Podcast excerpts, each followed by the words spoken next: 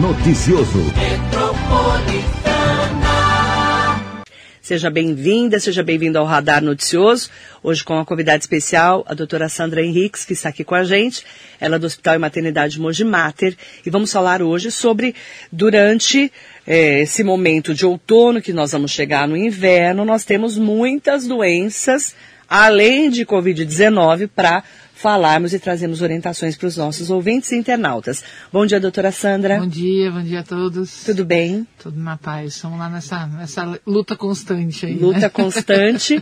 Só para deixar todo mundo já é, bem orientado, né, e bem tranquilo, o Hospital Maternidade Mogi Mater não tem nenhum caso de Covid. Absolutamente nenhum. Nenhum. Nenhum. Graças a Deus. Então as mulheres grávidas podem ficar tranquilas. Isso. Né? Na verdade, a gente está trabalhando, eh, a gente trabalha exclusivamente com a gestante. E aí esse é até um, um, um objetivo da maternidade mesmo, deixar, dar mais segurança para essas gestantes. Então nós estamos realmente tomando todos os cuidados. E graças a Deus nós temos zero de internação nesse momento. Isso deixa todo mundo mais tranquilo, né? Com Além certeza. das gestantes, as equipes Sim, todas, né? sim. Isso é ótimo, doutor. Ótima notícia. Vamos falar durante esse momento de outono que a gente vai entrar no inverno. É comum o aumento do número de casos de problemas respiratórios.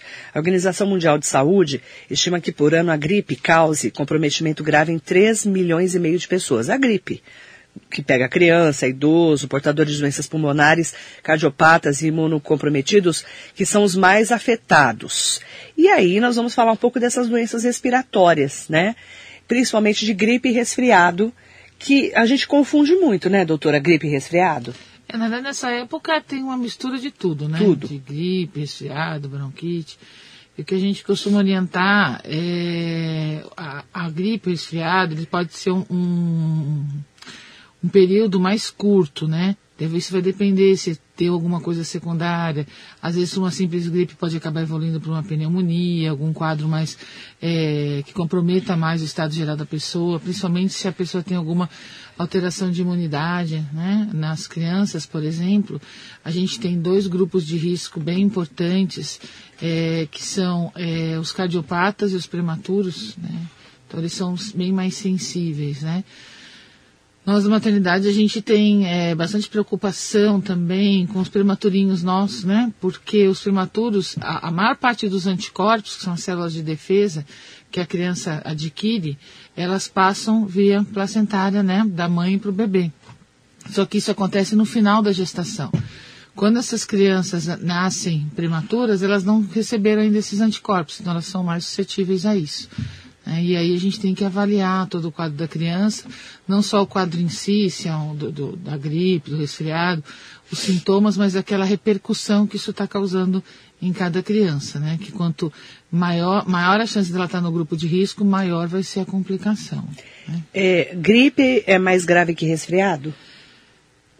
Na verdade, assim, a gripe, o que vai variar um pouquinho é bem, bem, é, é fala, bem parecido, né? A gente tem uma, uma descrição, aí um demora um pouco mais, outro demora um pouco menos, mas os sinais que a gente vai estar olhando, eles são muito parecidos, né? Então você vai ter a febre, a congestão, você pode ter tosse, então não, a gente, na prática a gente acaba não, não vendo tanto essa, essa, essa diferença.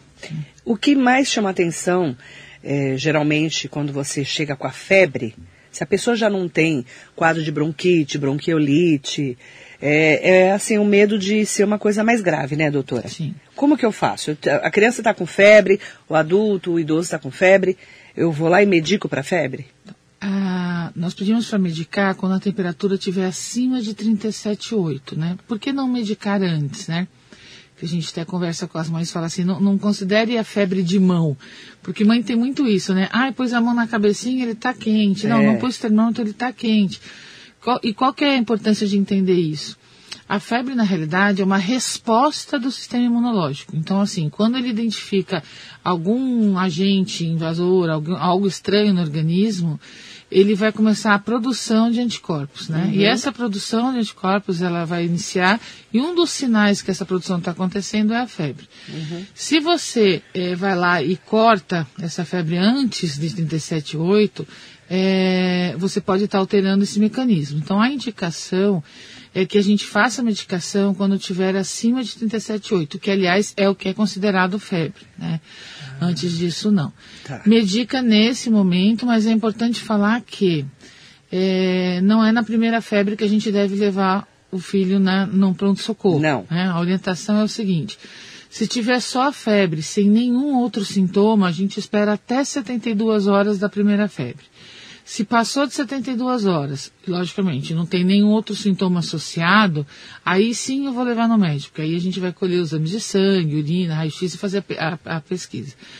Antes de 72 horas, sem nenhum outro sinal, não desconfia de nada, não tem cheiro ruim na garganta, não tem bolinhas no corpo, não tem nada, é bom que a gente não leve, a gente aguarde resolver. Mesmo porque, muitas das vezes, o próprio organismo da criança, ele vai conseguir fazer uma autorresolução. Ele mesmo vai resolver sem desenvolver nada, né? Porque pode ser garganta também, né, Sim. doutor? Ouvido. Então, a garganta, ela, se ela vê a febre junto com a, com uma dor, com um cheirinho ruim na garganta, ok? Sim, a gente considera esse outro sintoma e a uhum. gente deve levar para saber se há necessidade ou não de tomar um antibiótico, antibiótico. né? Mas a febre isolada, ela pode ser simplesmente uma reação do, do, uhum. do organismo, então a gente não indica é, já ir de imediato no pronto-socorro, né? E bronquite e bronquiolite, doutora Sandra? A, a, bronquite, na realidade, a gente fala que é uma inflamação dos brônquios, né? Ele pode ter uma causa ambiental, ou pode ter uma causa é, alimentar, por exemplo, então o que, que ou até mesmo viral, que possa iniciar. O que a gente, é, o que, que acontece é o seguinte, os brônquios por algum motivo, eles vão inchar, né, faz um processo inflamatório, eles ficam inchados, e o ar entra porque a gente faz força para inspirar, né, usamos toda a musculatura para puxar o ar. Então o ar mesmo com lá, lá, dentro tudo inchado, o ar entra, só que quando ele vai soltar o ar, né, vai expirar, ele em vez de passar por um, por um caminho normal, ele vai estar tá passando por um caminho que está mais inchado. Então, uhum. o ar passa com dificuldade, que dá aquele barulhinho de igual gato que a gente é. fala das mães, né? É, nessa época o tempo muito seco pode desencadear crises alérgicas, né? Ambiente externo que a gente fala, às vezes uma poeira, um cheiro de tinta, é, alguma própria mudança do tempo, sabonete, qualquer coisa que solte o cheiro, então a gente precisa ter uma, uma conduta, por exemplo, as pessoas que têm essas é, crises alérgicas, criar o hábito de não varrer a casa, só passar o pano úmido, tirar de perto da criança tapete, cortina, bicho de pelúcia, uhum. animal de estimação, roupa de lã, cobertor, perfume, cigarro, tudo que a criança pode, pode pegar irritar. do ambiente, né? Aquele maldito paninho que eu odeio que todas as mães é, deixam esfregando. Detesto nariz, também esse negócio né? de pano para esfregar no nariz. E também a gente não pode esquecer a parte da alergia, da parte alimentar, né? Tem criança que desencadeia com Alérgica, temperinho, né? né? Temperos é, artificiais, que tenha é, qualquer condimentos, corantes, tem crianças que acabam desencadeando essa alergia. Já a bronquiolite, ela é causada geralmente por um vírus. É, na, na, na, agora nós estamos na época do vírus que mais causa bronquiolite, que ele chama, é o VSR, que é o vírus inicial respiratório, que é um vírus bastante temido, porque para nós pode dar um simples resfriado, às vezes a gente nem percebe, porém para as crianças do grupo de risco, né, é, que sejam abaixo de dois anos, que sejam cardiopatas ou, ou prematuras, realmente o estrago que ele pode tra trazer é bem grande, né, com alto nível de hospitalização. E então a gente se preocupa bastante com essa bronquiolite. Com bronquiolite. Ataca mais criança? Ele pega todo mundo, todo mundo. né? A gente Mas a tem, criança fica gente, mais é, existem vários trabalhos que dizem que até dois anos de idade, 100% acabou tendo contato com esse vírus. Certo. A diferença é que, a importância disso aí é que quando elas estão no grupo de risco, esses abaixo de dois anos, que são cardiopatas ou prematuros, que são crianças que já têm algum comprometimento pulmonar, né, secundário a essas causas, o dano que ele causa é bem maior. Né? Esse vírus é bem danado porque ele se, se liga à, à mucosa da, da, da as, as, células respiratórias e elas começam a causar um estrago, eles vão se multiplicando e vão uhum. causando obstrução, né, inflamatório, então a criança chia, a criança entra em insuficiência respiratória, muitas vezes precisa de respirador. E quanto maior for a cardiopatia, mais complexa, e quanto mais prematura a criança for, ela precisa. Quadro pior. Não tem vacina, né? E é a época que ele começa, geralmente é abril e maio, vai até setembro. Ele é um vírus que ele é sazonal, ele vai, ele circula nessa parte, depois ele não tem mais. Uhum. Existe hoje um anticorpo que a gente prescreve para essas crianças do grupo de risco, uhum. é, mas assim, é uma coisa que é um, um, inimigo bem grande nosso, já conhecido, que a gente está toda vez. E os médicos estão sempre é, atentos. É. Até os dois anos de idade é mais grave. Então. Sim. E a asma? Você está falando de chiar. É, uh, uh, um tempo atrás, gente, pelo menos na pediatria, a gente fazia era, asma era aquilo que era mais crônico, broncoespasmo é aquele chiado agora, bronquite é da inflamação. Hoje em dia a gente trata o quadro com, com a mesma coisa, né? Tudo o que a coisa. gente tende a usar esse termo asma é. é aquela pessoa que tem uma coisa mais crônica, né? Que ela não, geralmente ela não melhora só, ela até ela vai perto daquela da doença pulmonar crônica que a gente fala obstrutiva. Então, geralmente são pessoas que elas têm que ter um acompanhamento contínuo, é uma coisa mais crônica, vira e mexe tem que estar com medicação, muitas vezes é profilático, né, preventivo. Uhum. Então está mais relacionado a isso, não que a gente é, trabalhe como patologias completamente diferentes, não. Estamos conversando com a doutora Sandra Henriques, do Hospital e Maternidade Mogi Mater. Estamos também é, no ar no Facebook, no Instagram, no YouTube. Manda para gente a sua pergunta no 945452690 e também no nosso telefone 47992888. Né? A gente está sempre aqui a postos conversando com a doutora é, para falarmos mais sobre os assuntos realmente do nosso dia a dia. Especialmente, doutora, quando a gente fala em rinite, sinusite e essas ites que irritam tanto a gente. Eu, por exemplo, estou com uma alergia de produtos de limpeza, de tanta lisoforme e passa, e passa álcool e lava a mão. Minha mão está até desgastada, coitada, com essa história de Covid. O que, que é rinite, sinusite, essa coisa das ites? Ah, essas ites, né, são inflamações e que nós estamos, vai estar relacionado de acordo com onde está localizado. Então a rinite está mais relacionada à parte nasal mesmo, a parte de cima. É, o que acontece é que a mucosa, mesmo sistema, a mucosa ela é irritada por algum motivo. Né, e o produto de é limpeza é, é muito grave, né? É, assim, é forte, ela, né? Isso, e ela acaba, nessa irritabilidade, ela começa a edemaciar e tem uma hiperprodução de secreção. E aí causa obstrução, as células aqui de dentro elas ficam é, demasiadas, inchadas, né? E acaba atrapalhando irrita, a né? entrada, né? né?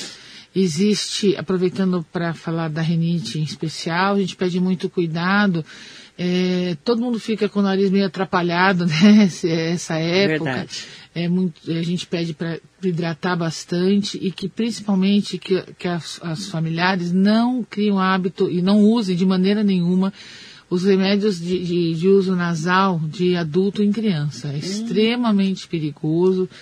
É, de pingar, isso, espirrar? Porque o que acontece? Os medicamentos para criança que são que é só o soro fisiológico, que na, na, na, na, forma dele tem só o soro fisiológico, não tem problema que ele vai ter o efeito de lavar.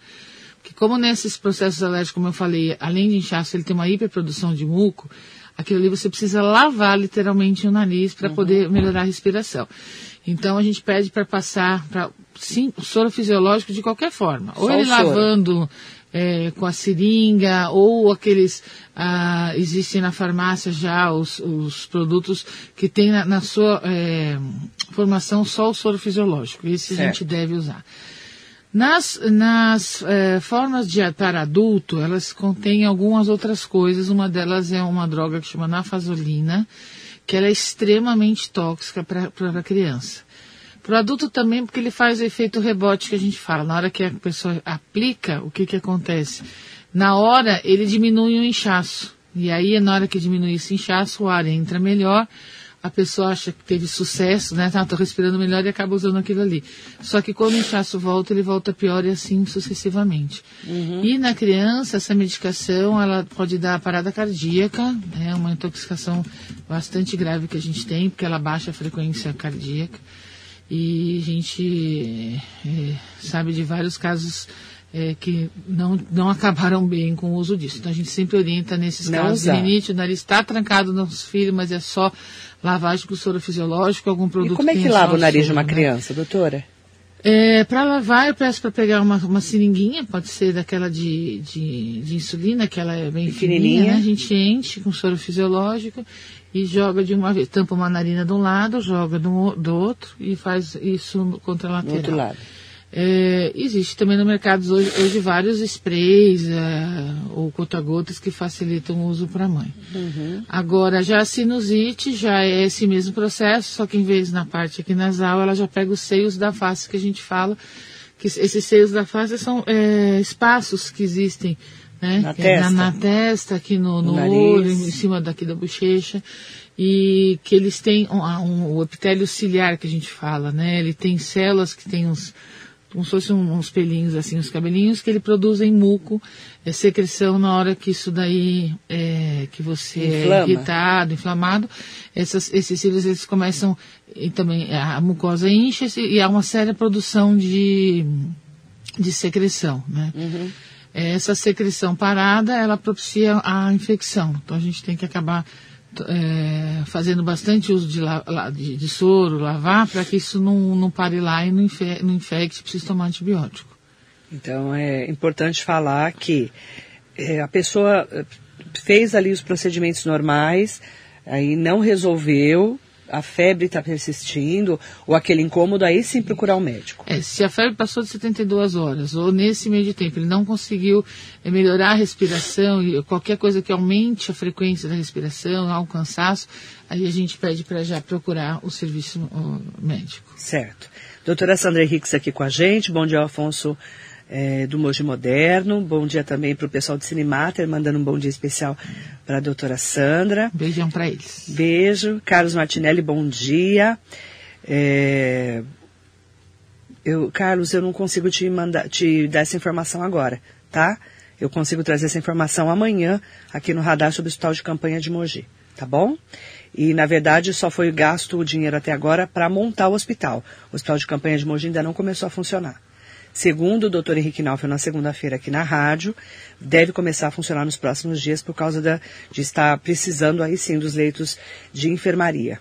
Então, mas ainda não começou a funcionar. Rafael Lins, bom dia. Bom dia também para Paula Russo aqui com a gente.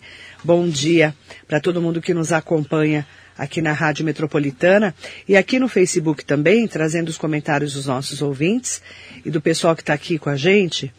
Ah, palhaço Dudu Cabral está aqui com a gente falando sobre os destaques que a doutora tem falado aqui, está falando aqui sobre os nossos problemas né, respiratórios. Deixa eu só atualizar aqui, para a gente poder trazer os comentários e atualizar. Ah, ah, ele está atualizando, eu perdi, ó, eu perdi aqui, a- a- já já falo de você, eh, Dudu. O que, que é bom para rinite? A Érica Oliveira está perguntando. O que, que se passa quando tem rinite? Só lava o nariz? A, a rinite, a gente tem que, é muito mais importante o tratamento preventivo do Hum. controle do que o próprio tratamento em si, né? A gente precisa parar aquilo que está sendo a causa. né? Então, assim, existe o controle ambiental Ah. e existe o controle alimentar. Então, aquilo que eu falei. Então, eh, ficar bem atento àquilo que te dá O que te irrita, que né? te irrita para que você se afaste é, disso daí. Então, é o controle ambiental, poeira, perfume, cuidado com muito com cigarro, fumaça, qualquer tipo de coisa que solta pelo, cheiro, que pode ser forte. Às vezes, por exemplo, a pessoa toma todo o cuidado na casa e aí usa um perfume um pouco mais forte, que aquilo ali irrita. Então, é importante a gente tentar identificar isso daí. Então, existe também travesseiros antialérgicos, capa na, na- na- no colchão, e aí a gente vai apertando. Fora também o controle ambiental, ou alimentar, né? Que é muita coisa que dá, né? É, Taca, né? é, ah, tudo que tem sulfito, aqueles, por exemplo, aqueles salgadinhos de pacote, sabe? Salgadinhos, que são extremamente alergênicos. Às vezes a pessoa não tem alergia nenhuma e fala, ah, não, não tem alergia, mas está com, com a rinite super atacada. Então, não só produtos de limpeza, mas muito, muitas coisas de, Cuidado de que alimentação come, mesmo, os embutidos. Tudo que é muito tem embutido, né? é. Então a gente Tudo que tem, tem que desembrulhar, é, geralmente, né, doutora?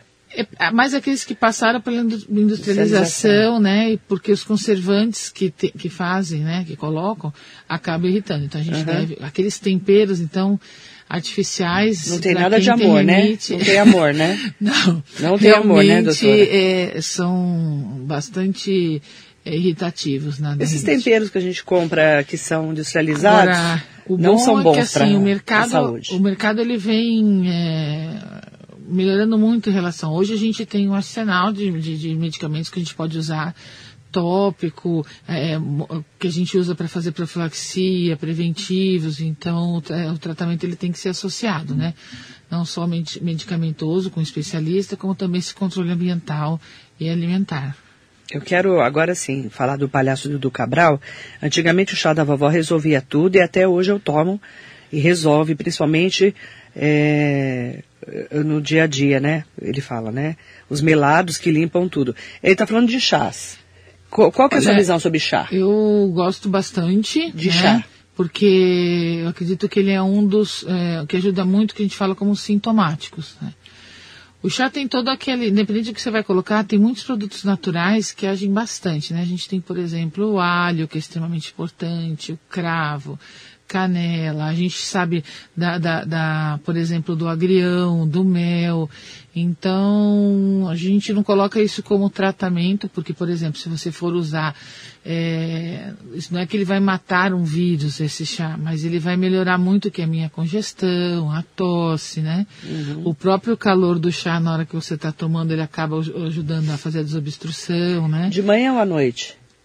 Olha, qualquer eu- hora do dia? É bem coisa de voz, não é nem médica, É, né? Mas né? assim, é, como é uma coisa muito quente e que vai. Não é que o, o- o produto é quente, ele vai gerar alguma reação no organismo, né?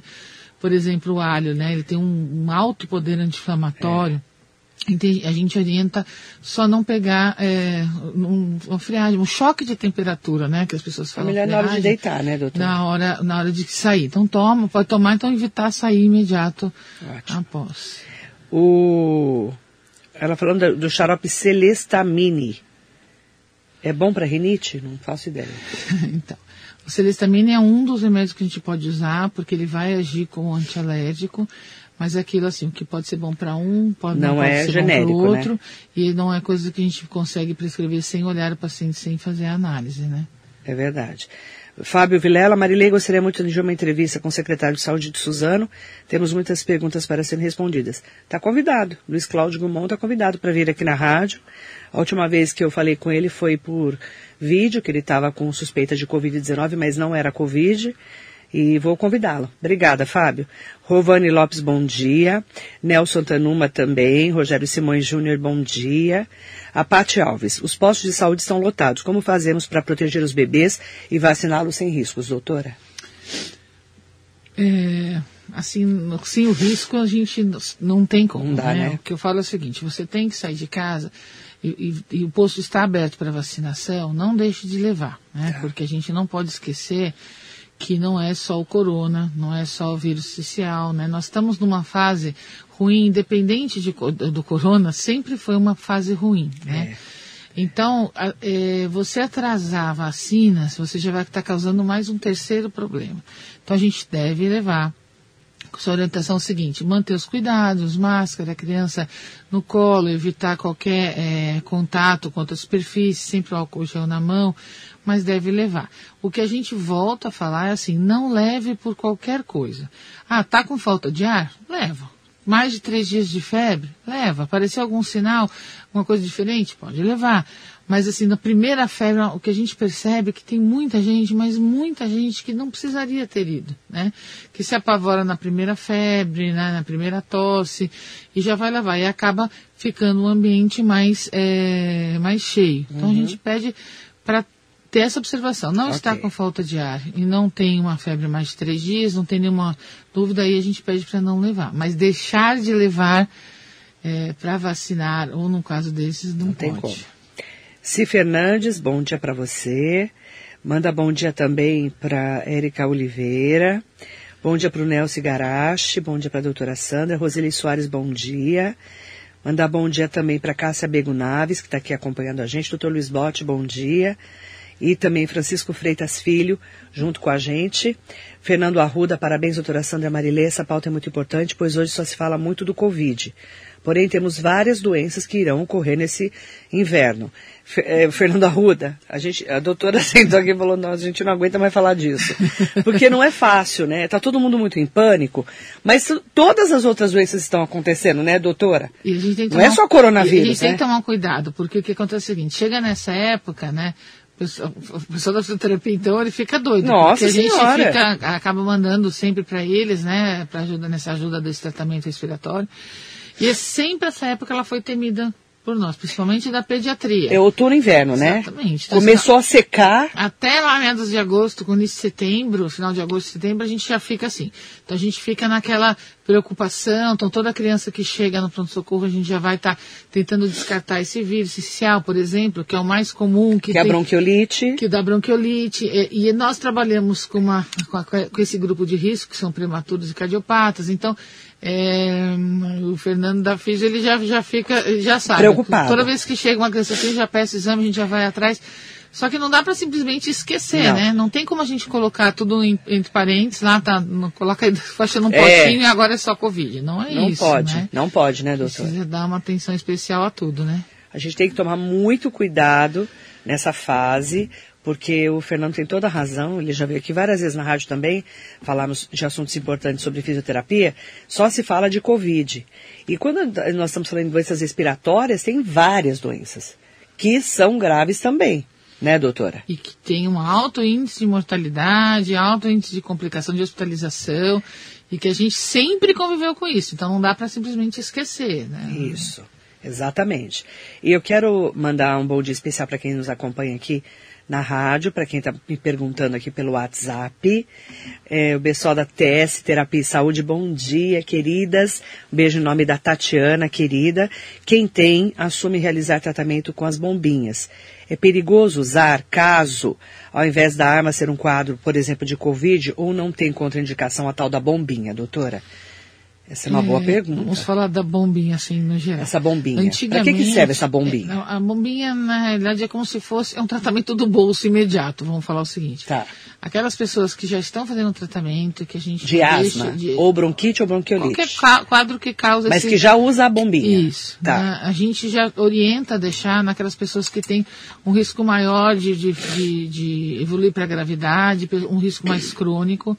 Então a gente já orienta os sinais e assim que começar a crise a gente já fazer. Qual que é a, é a proposta? É um medicamento que já está ali, já está pronto, ele certo. tenta bloquear numa fase inicial uh, essa alteração toda que acontece nesses casos, né? Uhum.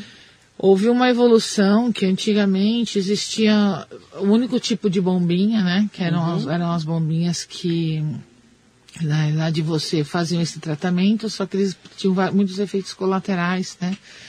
Então tinha aceleração, tinha várias outras coisas que as pessoas referiam. E existia aquela coisa que, ah, que ficava viciado, né? Que a criança não conseguia sair e tudo mais.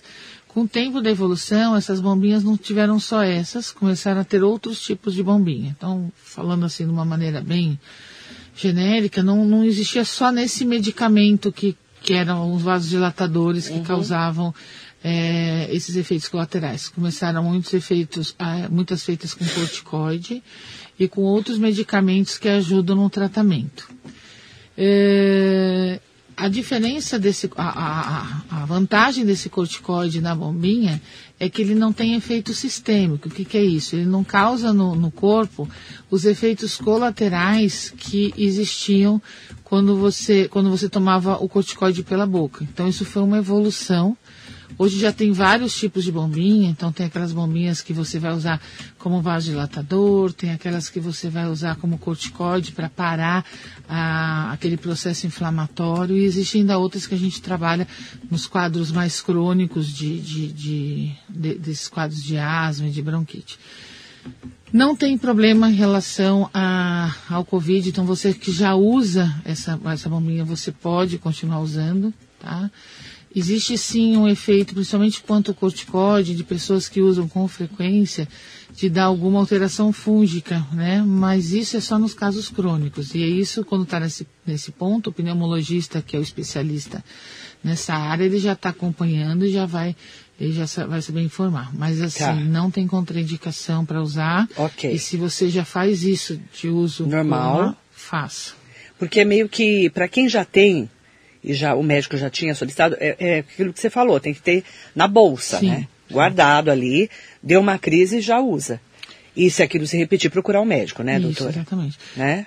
É, se você conseguir fazer essa aplicação nas primeiras horas, né, principalmente dentro das primeiras seis horas, quando você notou que você vai entrar em crise, É. você já tem um resultado melhor se você já iniciou isso. Então a gente pede para deixar e já é pronto, né? É aquilo ali que você já já está fácil acesso, Certo. você pode na rua mesmo estar usando. né? Franciane Mendes, bom dia. João, João Moreira Nunes, bom dia também. G. Barbosa.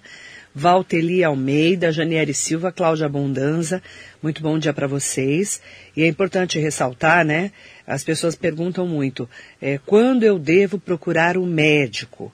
Realmente, sair da minha casa, é, em, em qualquer é, situação, preciso sair da minha casa para ir realmente, tirando as crianças que precisam ser vacinadas, que não pode passar, a doutora já explicou, mas quando que eu preciso sair? É, é, quando o quadro se agrava, mais de 72 horas de febre, como a doutora já explicou, né, doutora? E uma coisa que realmente é, você não está bem, você não está passando bem, né? Eu acho é legal falar sobre os sinais que a gente pode notar na, na criança, principalmente, que são sinais que eu devo, devo procurar ajuda. Vamos né? lá. Então, assim, principalmente relacionadas ao desconforto respiratório. Porque se você fala falta de ar, o que vem na nossa cabeça é literalmente aquela falta de ar do adulto, né, que ele refere.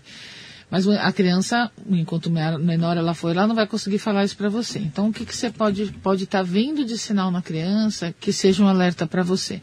Então, são sinais de desconforto respiratório. Quando a criança tem alguma dificuldade de colocar o ar para dentro, ele começa a usar a musculatura, toda a musculatura que a gente tem para poder fazer, ajudar esse ar a entrar. Então, quais são os sinais que a gente vê? A fúrcula, que é aqui esse espacinho aqui, é, sem osso que a gente coloca logo abaixo do pescoço, a criança quando está fazendo muita força, você percebe essa fúrcula, esse espacinho entrando, entrando e saindo com uma certa dificuldade. Você vê ele entrando lá para dentro da pele e voltando. Esse é um sinal de desconforto. Outro que quando você tira a roupa da criança, quanto mais magrinha ela for, mais fácil de ver, você vê o desenho das costelinhas, né? Então conforme ele puxa o ar, a, Uhum. você vê a costelinha, né? Então você fica vendo aquele desenho. Outra ainda é quando você vê aqui na, final, no final da costela, né, que é, que é a linha do diafragma, você vê essa musculatura entrando para dentro. E fora isso ainda tem um balancinho que a gente fala. É quando a barriga enche, o tórax insufla. Então ele fica assim, uma hora é a barriga, outra hora é a outra. Você parece um balancinho que tem uma diferença, como se fosse uma gangorrinha entre o tórax e o abdômen. Esses são sinais que a gente pode só olhar a criança sem ela falar.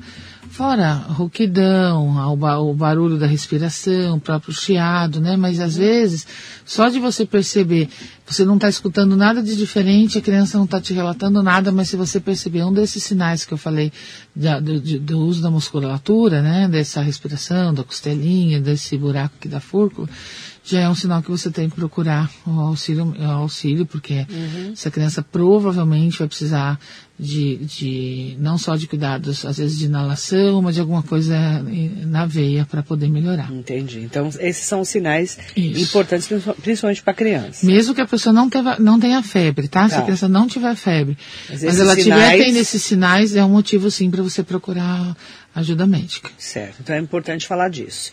Doutora, é, nós não temos falado muito de casos de Covid-19 em crianças. Como que estão as pesquisas em relação a esse assunto? A gente já tem casos, né, é, relatados, nós não te pegamos nenhum aqui. É, Existem várias reações que estão sendo feitas, não só do quadro respiratório que tem sido vistas, mas também com às vezes algumas lesões de pele, já existem algumas publicações. É, mas- em crianças. em criança. Mas ainda é um número pequeno, né? É, a gente tem uma. Está fazendo ainda um estudo, estão observando como que está acontecendo isso. O que a gente percebe é o seguinte: A criança ela nasce com uma certa imunidade, né, que, da, que pega da placenta da mãe, e ela acaba reduzindo isso por volta dos seis meses, né? Uhum. Essa, esse boom que ela tem de anticorpo materno, isso na, na criança que nasceu no tempo certo, né? Tá. No prematuro isso não acontece. Então esses anticorpos eles vão, eles, eles existem e eles começam a cair por volta dos seis meses, né? E nessa época começa a estar tá fazendo efeitos a, a, vacina, né? As vacinas que a criança recebe. Os anticorpos. Isso. Então a gente acredita que os estudos mostram que talvez isso tenha alguma relação com esse número menor de crianças, o que tem ou não, é, esteja relacionado a essa, essa imunidade. Porque a gente não vê muito caso de criança que morreu, não, né, não, de Covid. Exatamente, a gente não, não tem visto. Então, Existe agora o adulto jovem, já tem vários casos relatados, né? Adolescentes isso, e adultos isso. jovens. Mas é, de criança pequena a gente. Só as que nasceram com problemas mesmo. Na verdade, a gente já, já pegou, a gente já sabe de casos que foram positivados. Sim. Mas esses casos que, que, que se agravaram, não. Então, é esses estudos que estão é, tentando, mostrar que está relacionado com essa parte da imunidade que, que eu falei. Entendi. Por isso que a gente não vê tanta criança morrendo de Covid. Isso. É, falo bebês, né? Isso. Entendi. Porque as pessoas me perguntam muito, nossa, mas é só idoso, só pessoa com comorbidade. Então fica todo mundo meio nessa dúvida, né, doutora? E, e até agora você falando, eu me lembrei de uma coisa interessante a gente ainda não tem a certeza, né, que, que a pessoa que, que foi infectada pelo Covid, se que ela não possa ser reinfectada, né? Não dá para saber, né? Mas, voltando àquele assunto do vírus essencial respiratório, por exemplo, a gente tem já a certeza que ele pode se, pode se reinfectar quantas e quantas vezes for. Nesse vírus da bronquiolite. Exatamente. Então, na mesma sazonalidade que a gente fala, que é de abril a setembro, né, é, a pessoa, a criança pode ter várias vezes. Por isso que a gente não sabe ainda também se a Covid a pessoa pode pegar várias vezes. Exatamente. A gente não, é, não está isso não está determinado. Já o vírus, por isso que eu falo, nossa preocupação. Já, já tem Não que a gente não isso. tem preocupação com a Covid, claro que tem. Claro que tem. Mas assim, eu não posso deixar de me preocupar com, com o vilão da, da história, que é o que é vírus é aí, né? Que ele, por exemplo, a criança numa mesma sazonalidade, que nesse mesmo período ele pode ter duas, três, quatro vezes. E, e é um vírus, é, como todo vírus é mutante, a gente sabe. Mas ela pega o mesmo vírus? Sim. Mesmo sim, vírus? Sim. Porque Sim. na gripe, é, geralmente a gente pega, né? Porque esse vírus especial, o que, que, ele faz? Enquanto ele estiver aderido nessa, na, na, mucosa, ele fica replicando e ele faz aquele ciclo dele, né? Então, uhum. são em torno mais ou menos de sete dias, aí depois a criança acaba melhorando. É, se ele tiver contato novamente com o vírus, ele vai lá e vai ter de novo. Por isso que nas crianças que são do grupo de maior risco para a gravidade, para a forma grávida do, do, da bronquiolite, né, pelo VSR, existe esse anticorpo, que não é uma vacina, mas é uma medicação que a gente dá durante a sazonalidade, a gente dá uma vez por mês, é uma injeção que a gente dá, porque o que, que esse anticorpo faz? Ele não é que ele mata o vírus, mas ele vai lá e ocupa o mesmo lugar que o vírus iria se instalar para ter a multiplicação. Então o anticorpo ele vai lá e fica grudado lá. Então se o vírus chegar, ele não consegue é, se multiplicar. Né? Entendi. Esse Por isso que é, que é importante exatamente. deixar bem, é, sim, tem preocupação com a Covid, sim, mas tem muitas outras doenças que preocupam a gente. Sim. Principalmente na criança, né, doutora? É, Carlos Eduardo Santana, Silvia Souza, Jerusa Reis, bom dia para todo mundo que nos acompanha aqui na Rádio Metropolitana. É, lembrando que a doutora Sandra Henriques é do Hospital Maternidade Monge Mater e que, graças a Deus, está tudo bem lá no hospital, tomando todas as medidas, né, doutora? Estamos trabalhando muito para isso. É, porque vocês têm todo um protocolo também, né? Sim para receber essa mulher. Independente de mulher ou de criança, nós acabamos atendendo nossas crianças também. É que tem UTI lá, né? É, só para vocês terem uma noção, é, todas as pessoas que entram no hospital, independente de se elas vão ser pacientes, acompanhantes, ela, elas vão passar por uma pré-triagem então, eles entram numa salinha antes de entrar no hospital, onde a gente faz várias perguntas e para descartar qualquer possibilidade. Só depois que eles passam lá, eles são encaminhados ou para o atendimento, se for um paciente, uhum. ou para fazer é, os acompanhantes. Né? Então, todo mundo passando por esse protocolo que é, é, é, importante que a gente tenha todos os cuidados, né, doutora? Lá dentro, qualquer, qualquer pessoa também precisa usar máscara, não tem absolutamente ninguém sem máscara. Certo. E o uso de, do álcool gel, o, o próprio é, paciente que chega, o acompanhante que ele chega lá, já é oferecido a máscara e o álcool, então nós estamos assim bastante... Todos os cuidados. Bastante firme nesse, nesse propósito aí. Obrigada pela sua participação especial, doutora. Muito obrigada vocês. Muito bom dia para você, viu? Bom dia, bom dia a todos. Falando de saúde, nesse momento de outono e inverno, em que a gente precisa tomar muito cuidado com a nossa saúde redobrada, principalmente das crianças e dos idosos, que são os dois extremos. E quem tem, claro, alguma doença, já uma comorbidade. Obrigada, doutora Sandra Henriques. Muito bom dia para você.